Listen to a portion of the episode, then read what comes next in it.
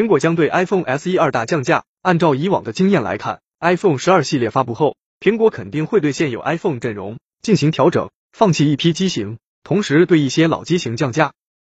据最新消息称，苹果有可能在 iPhone 十二发布后不久就会让 iPhone SE 二的价格变得更加亲民，让大众都能买得起。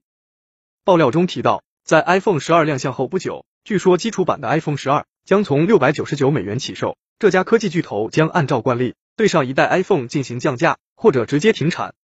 二零二零款 iPhone SE 的售价或将从三百九十九美元起，或三百四十九美元起，约合人民币两千四百元。国行售价三千二百九十九元起，iPhone SE 有望成为该公司最实惠的产品。如果降价，它将直接与 Pixel 4a 竞争。根据之前的传言，二零二零款 iPhone SE 可能会在二零二一年降价一百美元，这可能意味着一款全新的 iPhone SE 机型的到来。